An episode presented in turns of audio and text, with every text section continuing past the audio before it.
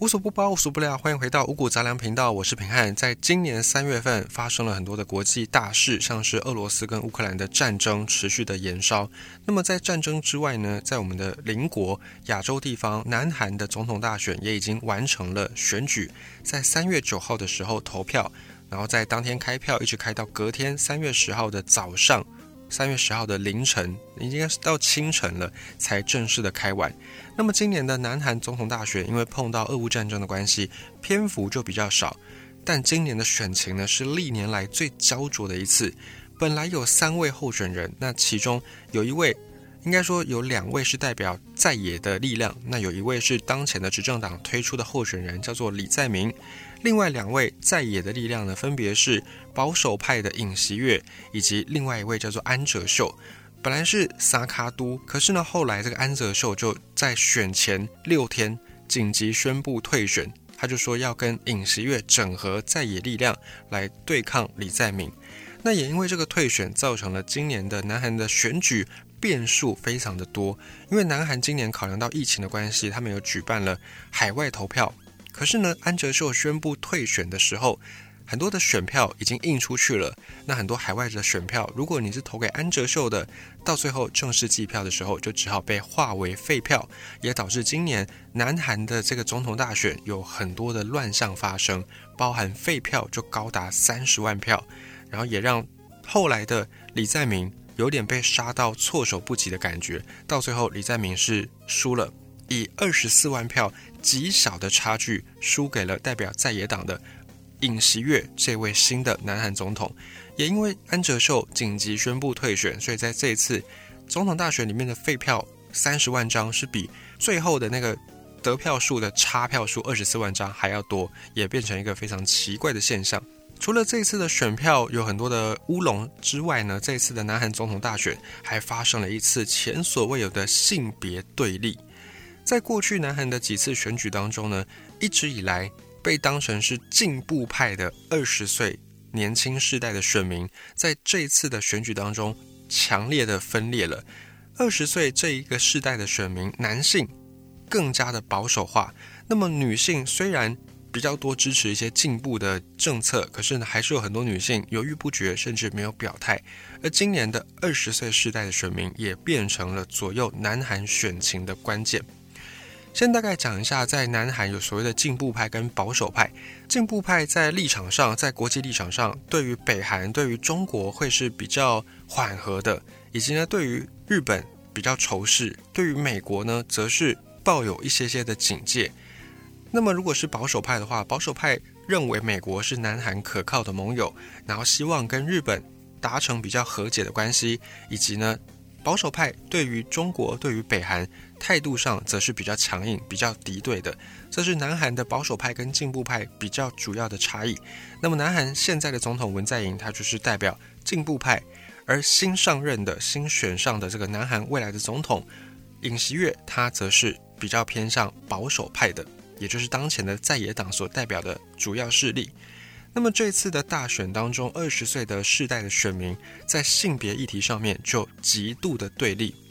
而且在这一次的大选当中，两位主要候选人李在明代表进步派的李在明，以及代表保守派的尹锡悦，都没有提出专门为年轻女性设计的政见，而且反而在选举过程当中挑起了矛盾。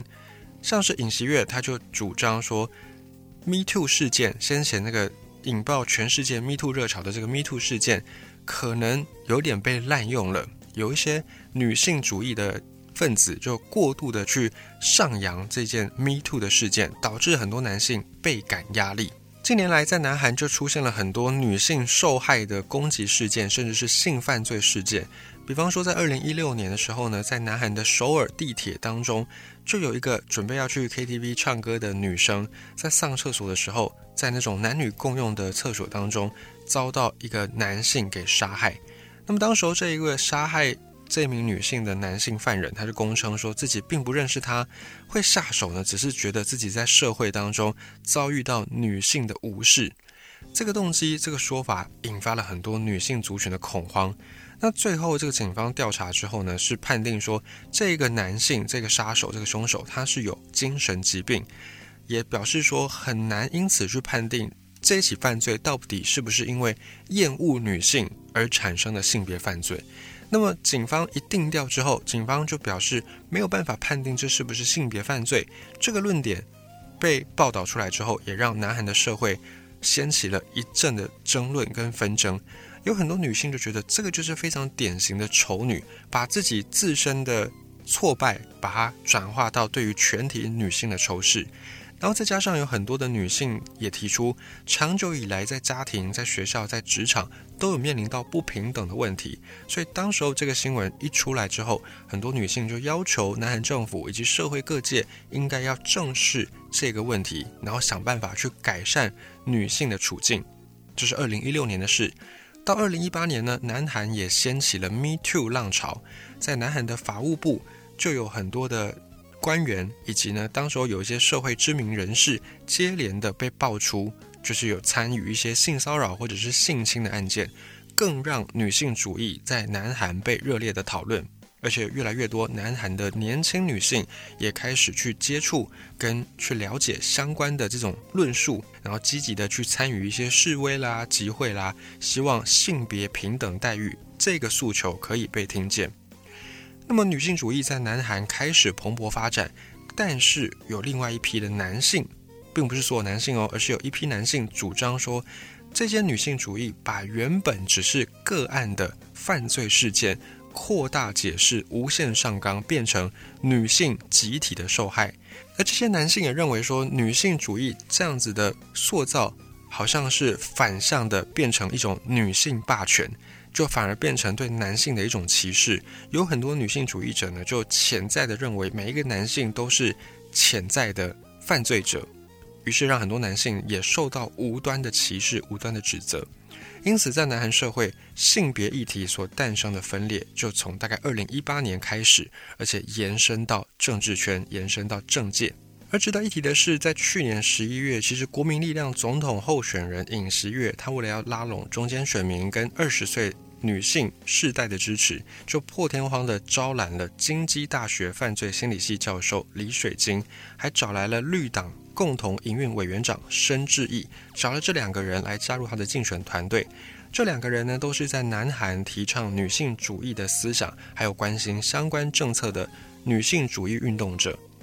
可是呢，这个看似进步的竞选团队，却引发了很多南韩年轻男性的不满。像是这个改组的讯息一发出之后，尹锡悦所属的国民力量这个政党就出现了大规模年轻男性党员的退党潮。一时之间，让这个政党濒临危机。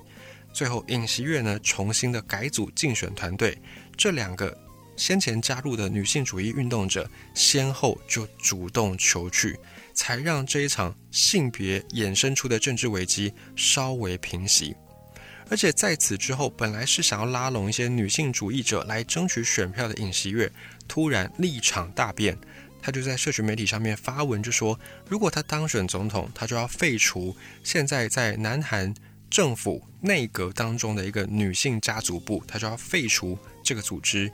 而且随后呢，尹锡悦还把这个政见纳入到他的竞选核心的公约当中，就是把它变成白纸黑字。而尹锡悦所属的国民力量这个政党就说。因为女性家族部一直以来业务的效果有限，而且也完成了阶段性任务，应该要把它走入历史。再来，尹锡悦随后又针对性别议题发出了一些争议言论。尹锡悦就说，结构上的性别歧视已经不复存在了，如果有歧视，那个应该是个人的修养、个人的道德的问题，而且当前的社会男女都可能是弱势。女性遭遇不平等，而男性受到更优越的对待，已经是过往的历史了。现在对于社会弱势，不管男女，只要国家可以给予实质的保障就可以了。这件事情，这个言论一发出之后呢，也让很多进步派的支持者没有办法接受，很多南韩的女性感觉到不安，感觉到有点荒谬。反对这样的言论的人就认为说，当前虽然。结构上的性别歧视已经比较少了，可是不能够说完全没有。而且女性在当前的南韩社会依然是性犯罪被害者的主体，就是很多性犯罪的被害人都还是女性居多。当前在南韩的职场上、家庭上也好，女性都还是受到很多很多的不平等待遇。而尹锡悦只笼统的说要加重处罚，给予实质保护，这些呢都并没有很根本的去解决这些问题。可是呢，尹锡悦这一番言论、这一番说法，却反而得到二十岁世代，就是大概十八到二十九岁的男性选民的支持，也打破了南韩过去二十岁世代大多是支持比较进步主张的这个传统，也被打破了。至于尹锡悦这一番操作跟言论，为什么反而能够得到二十岁世代男性的支持呢？大规模的支持呢？尹锡悦所属的国民力量政党，他们内部就把这个问题、这个现象做了一个总结。国民力量说，因为女性主义其实是包含很多问题、很多意识的一门学问，但是目前的女性主义在南韩比较主要的主张就是女性是弱者，男性是强者。当这个论述被过度简化，而且跟政治开始挂钩之后呢，很多时候反而不是为了女性找解决方案，而是加入敌对男性的视线，而如此一来呢，很容易让人们错误的理解，好像是只有女性受害，但其实男性也受到一定的冲击。固然男女平等、性别平权是一个很重要的议题。确实是这样，没错。可是呢，在当前女性主义高涨，变成一种政治正确之下呢，很多在南韩的政治人物反而反过来利用女性主义，利用拥抱女性主义的形象，对男性造成一定的打压、一定的迫害，也导致很多男性受到了无端的污蔑、无端的指责，甚至歧视，导致有更多男性因为女性主义的过度被滥用，开始反弹这种女性主义。因此，尹锡悦一开始本来是打算拉拢这些中间选民跟进步派的女性，到最后因为现实考量，反而是反过来希望可以拉拢更多二十世代的年轻男性的选民，于是开始变成了厌女，甚至有点丑女的这样的一个倾向。由此看来，性别平权的议题在南韩还有蛮长一段路要走的。不过呢，也有人说，可能就是因为改变来的太过突然，而且太过剧烈，导致反对的声音也变得更大，后坐力更强。因为过去南韩在风土民情上面比较偏向我们所熟悉的所谓的大男人主义，也就是男性为主导，男性为天，女性为地，大概是这样的配置。但因为近年来随着欧美的这种女性女权的兴起，还有各式各样的进步思潮。快速的透过社群媒体传播，导致在南韩越来越多女性开始崛起，开始不愿意再服从以前的阿妈那一代或者是妈妈那一代忍气吞声的日子，所以导致南韩的社会在近年来出现了巨变，尤其在 Me Too 事件还有 N 号房事件之后，这样的女性主义在南韩境内是越演越烈。可是呢，这样的一个改变太过剧烈。或者是来得太过的快，反而导致很多受到传统价值观灌输的南韩的男性感受到不安。男孩的男性呢，生怕这样的女性主义一旦兴起，未来自己的地位可能会一落千丈。所以也有人说，就是因为这样的改变来得太快了，来得太急了，导致反弹的声音也变大。当然，改变这是一个趋势，没有办法去阻挡。只是有人就提议说，也许可以把这种改变的。把这种平权的思维，慢慢、慢慢的一点一滴的从各方各面来落实，最后完成比较没有后坐力的真正的性别平权。这是这次南韩大选可以看的其中一个面向。值得一提的是，在尹锡悦当选，让韩国的保守派重回执政的这一天，三月十号，也正好是南韩的前总统朴槿惠，也是一位保守派的总统，因为一系列丑闻而被法院裁定。弹劾成立的五周年，当时候呢，尹锡悦他就是文在寅政权任内的检察总长，他负责的朴槿惠亲信干政案这件事情，也被很多的南韩保守派选民认为这位尹锡悦是一个背古人，是一个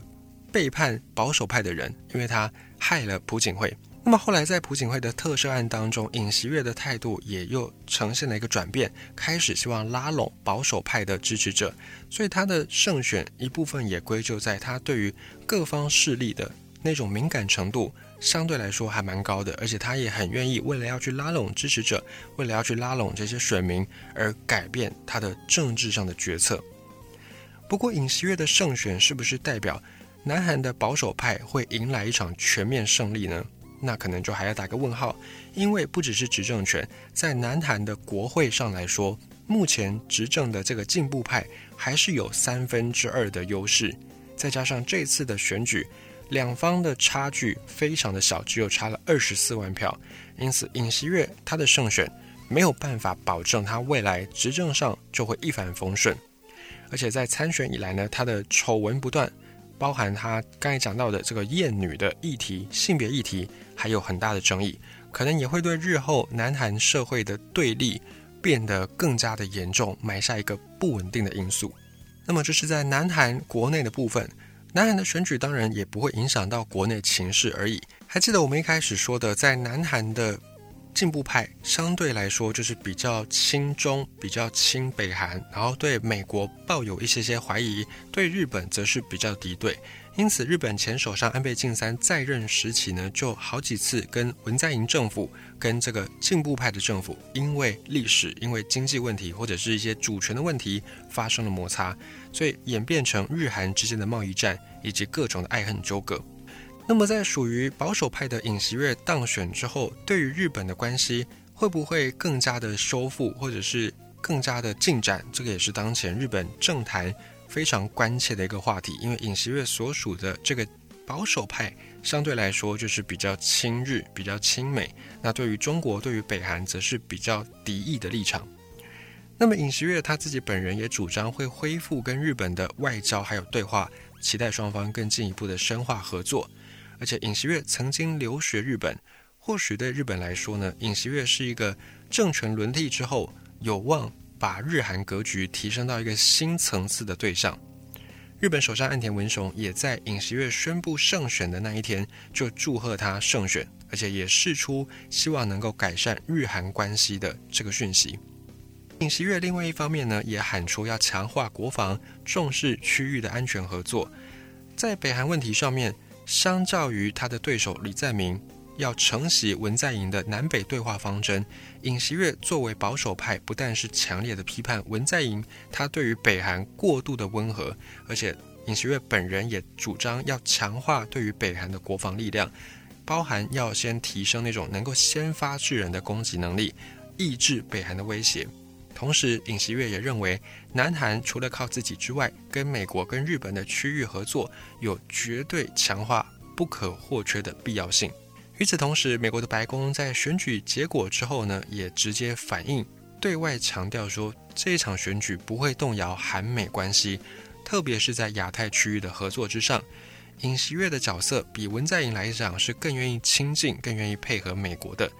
在胜选之后，本来尹锡悦是预定在宣布当选那一天的早上的行程呢，会先到首尔的显忠院去参拜。可是呢，当天行程就临时改为跟美国总统拜登直接的谈话。拜登也当然在贺电当中祝贺尹锡悦，并且表示希望美韩双方能够赶快进行新的合作会谈。而在过去立场上面比较亲美亲日的保守派，在尹锡悦上任之后，会不会就等于是反中呢？从南韩过去的传统来看，比较有可能会反中。可是，在尹锡悦上任之后，可能就没有办法像以前的保守派一样，对美国、对日本或者是对中国的关系非常的明确，或者是非常的两极。为什么呢？比方说，在上一个南韩的保守派总统朴槿惠来看，朴槿惠任内二零一五年的时候，也热情的应中国领导者习近平的邀请，参加了中国抗战胜利纪念大会。跟俄罗斯总统普廷还有相关的政要一起站在天安门，一起欣赏反法西斯的阅兵大典。因此，尹锡悦他作为保守派，可是又没有比朴槿惠更保守的保守派，他胜出之后，在中国的韩中关系来说，会不会更加的强硬？可能大家也保持着怀疑的态度。也就是新的政权亲美亲日，但未必会完全的反中。但是另一方面，尹锡悦也特别强调南韩的国防安全，尤其是为了要对应到北韩的威胁，尹锡悦也主张应该要在部署美国的萨德系统，就是防空飞弹的系统，甚至呢也表达说南韩应该要加入以美国、英国为首的五眼联盟。而这些言论呢，也都让中国相对的紧张。中韩关系本来在文在寅任内是比较缓和一些，可是呢，在尹锡悦喊出以上的这些国防安全的政策之后，中国方面也觉得，嗯，也许不能完全的期待尹锡悦能够缓和跟中国之间的关系，因此在胜选之后，中国官方除了外交部长王毅在选举之前就有重申的中韩合作关系只会向前走这种比较模棱两可的论述之外，中方是并没有更进一步的明确的表示。尹锡悦在胜选之后。政权的交接则是会在五月份进行，在五月十号就会正式就任，变成南韩的第二十任总统，一届是五年不得连任。但当前南韩的总统还是会面临到一个比较特殊的状况，就是南韩的总统是只能够选一届，而且不能连任，一届任期是五年。那也意味着就是在你开始选举选上之后，你上任之后没多久。你所属的执政党大概也就要在开始筹备下一任的选举了，会有这样的一个趋势。而且在这种特殊的选举制度之下呢，很多的南韩的政治人物是必须要有政治资金的，必须要所谓的政治现金，因此会跟很多的企业挂钩。而在南韩的企业又不像在台湾，很多是中小企业，在南韩比较多是这种大型的企业、大型的财阀，而这些大型的财阀。就势必会有一些希望能够支持的政策跟政见，这个时候跟特定的政治人物如果有政治现金上的往来，而这个政治人物又当选之后，很容易就会变成财阀去主导整个国家的政策跟国家的走向。假设这个总统当选人他自己有心想要去改革，想要去推出一些对财阀未必好，但对民众是好事的政策，也很有可能因为财阀的反对，或者是。推行了之后，因为没有办法连任，下一任政府为了要讨好选民，为了要讨好财阀，于是呢就推翻前朝政府的施政作为。这也是在南韩的政治界一个比较为人诟病的现象，也就是施政无法延续，而且很大程度政治是被财团给绑架，给甚至说控制都不为过。这也是当前南韩政府不管哪一派当选人当选之后都要面临到的难题。而且加上俄乌战争，加上高通膨，加上疫情影响，失业率提高，以及染疫人数众多，还有高房价等等一系列的问题，也都成为了尹锡悦上任之后马上就要面临到的重大的棘手的山芋。没有所谓的政治蜜月期，